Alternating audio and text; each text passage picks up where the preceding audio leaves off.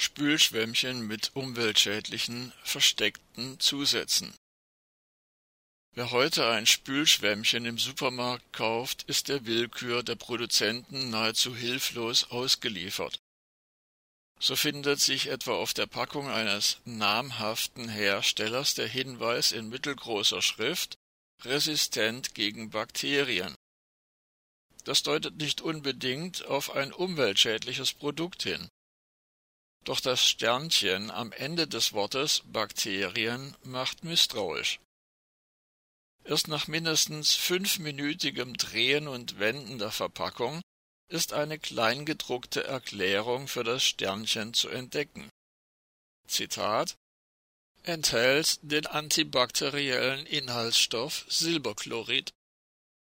Was hat es damit auf sich?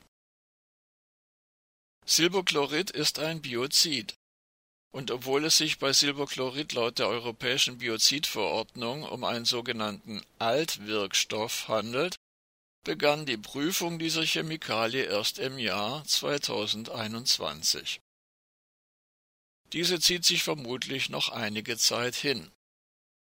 Da das Genehmigungsverfahren auf EU-Ebene noch nicht abgeschlossen ist, ergibt sich in diesem Fall die bürokratische Schlussfolgerung, dass der Einsatz von Silberchlorid oder auch von Zinkpyrition der, so wörtlich, Verantwortung der Produzenten überlassen bleibt. Merkwürdigerweise stuft die Europäische Chemikalienbehörde ECHA das häufig verwendete Biozid Silberchlorid sogar in der höchsten Gefährdungsklasse 1 für akute und langfristige Gewässergefährdung ein das deutsche Bundesumweltamt rät, sich vor der Verwendung von Produkten mit Bioziden nach schonenderen Alternativen umzusehen und stellt umfangreiche Informationen zum Thema auf seinem Biozidportal zur Verfügung. Aufgrund der möglichen Umweltbelastung und Gesundheitsrisiken wie dem Auftreten von allergischen Reaktionen oder der Bildung resistenter Bakterien durch eine Anwendung von Bioziden rät auch die Verbraucherzentrale Nordrhein-Westfalen prinzipiell davon ab, Produkte zu kaufen, die als geruchshemmend oder antibakteriell beworben werden. Die Diplomchemikerin Dr. Kerstin Etzenbach-Effers von der Verbraucherzentrale NRW ist der Ansicht, dass Biozide wie Silberchlorid oder Zinkpyrition, so wörtlich, unverzichtbaren Anwendungen vorbehalten sein sollte, also etwa medizinischen Anwendungen. Biozide sollten nicht Bestandteil von Massenprodukten sein.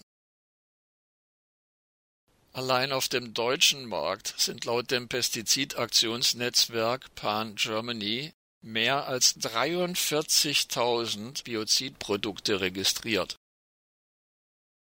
was verstehen Fachleute unter dem Begriff Biozid? Er ist abgeleitet von altgriechisch bios, deutsch leben, und von lateinisch cedere, töten. Anders als die in der konventionellen Landwirtschaft eingesetzten Pestizide, dies umfasst Insektizide, Herbizide und Fungizide, wurden Biozide herkömmlich beispielsweise als Desinfektionsmittel, Rattengifte oder Holzschutzmittel eingesetzt. Biozide wie beispielsweise Silberchlorid oder Zinkpyrition werden derzeit oft eingesetzt, um Viren oder Bakterien aus Gründen der Hygiene zu bekämpfen Laut dem sogenannten Bundesumweltministerium wird auch in privaten Haushalten eine Vielzahl von biozidhaltigen Produkten verwendet. Nicht selten, ohne dass dies den Verbraucherinnen oder Verbrauchern bewusst ist. Zunehmend werden Biozide auch zur antibakteriellen Ausrüstung von Produkten verwendet, um diese dann als nachhaltig zu bewerben diese sogenannten nachhaltigen Produkte haben mittlerweile eine Spannbreite, angefangen von biozidbehandelter Menstruationsunterwäsche, Sport- und Freizeitkleidung über Schuhe, Handtücher und Bettwäsche bis hin zu biozidbehandelten Hüllen für Mobiltelefone. Laut den Herstellern sollen Biozide mit ihren antibakteriellen Eigenschaften für mehr Hygiene sorgen. In Sport- und Freizeitkleidung, die mit Bioziden ausgerüstet ist, soll die Geruchsbildung durch die bakterielle Zersetzung von Schweiß verhindert werden. Solche Anwendungen von Bioziden sind nicht nur umweltschädlich, sondern völlig unnötig. Offenbar dienen sie nur dazu, einen zusätzlichen Kaufreiz zu setzen. Auch das Umweltbundesamt vertritt den Standpunkt, dass auf den Einsatz von Biozidprodukten oftmals verzichtet werden kann. Dies werde am Beispiel biozidbehandelter Sport- und Freizeitkleidung deutlich.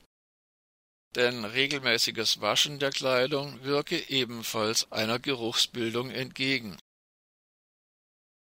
die Verbraucherzentrale NRW weist darauf hin, dass kein einziger wissenschaftlicher Nachweis zu finden ist, der belegt, dass Biozide in Alltagsprodukten einen größeren Gesundheitsnutzen hätten als die klassischen Maßnahmen wie Hand- und Körperhygiene mit einer hautschonenden Seife oder der 60-Grad-Wäsche für hautnahe Textilien.